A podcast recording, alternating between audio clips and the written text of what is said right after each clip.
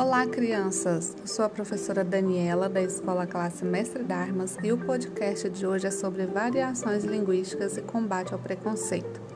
O link deste podcast estará disponível na nossa plataforma.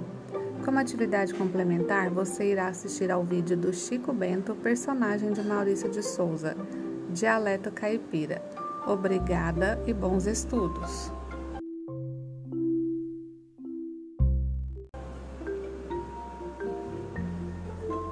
Você acha que existe apenas uma forma correta de falar?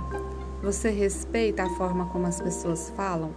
Será que as regrinhas para falarmos e escrevermos existem só para dificultar a nossa vida ou são importantes?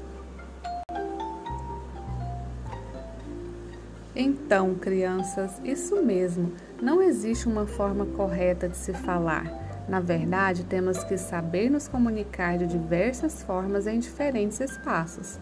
Em alguns locais é exigido de nós uma forma de falar. Já em casa, próximo dos nossos familiares, essas regrinhas deixam de existir e passamos a usar uma forma mais simples na comunicação. Não há nenhum problema nisso. No Brasil, como você já deve ter observado, devido à grande extensão territorial, temos uma enorme riqueza no que se refere aos costumes, paisagens e não poderia ser diferente com a língua. Em cada região do nosso país há uma forma específica de se falar, e isso deve ser valorizado e respeitado por todos. As regrinhas que são cobradas na escola existem apenas para que haja uma forma que todos possam se entender melhor, mas não quer dizer que as outras formas de falar estejam erradas. Por exemplo, Chico Bento é um personagem que representa as pessoas do campo, não é mesmo? A forma como elas falam e esse é um personagem cheio de carisma que nós amamos, não é mesmo? Já as pessoas que moram na cidade, nas grandes capitais, como em Brasília, possuem uma outra forma de falar. As duas formas devem ser respeitadas. Observe o diálogo entre Chico Bento e seu primo da cidade.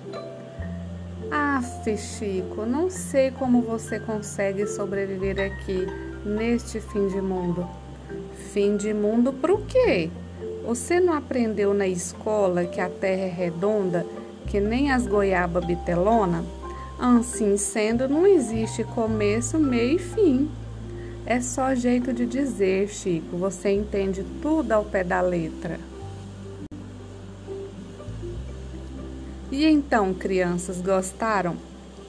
Espero que vocês continuem sempre aprendendo e se interessando pela nossa língua e principalmente respeitando as diversas formas de se falar, pois isso é uma característica da grande riqueza e diversidade que há no nosso país. Um grande e fraterno abraço. Até a próxima!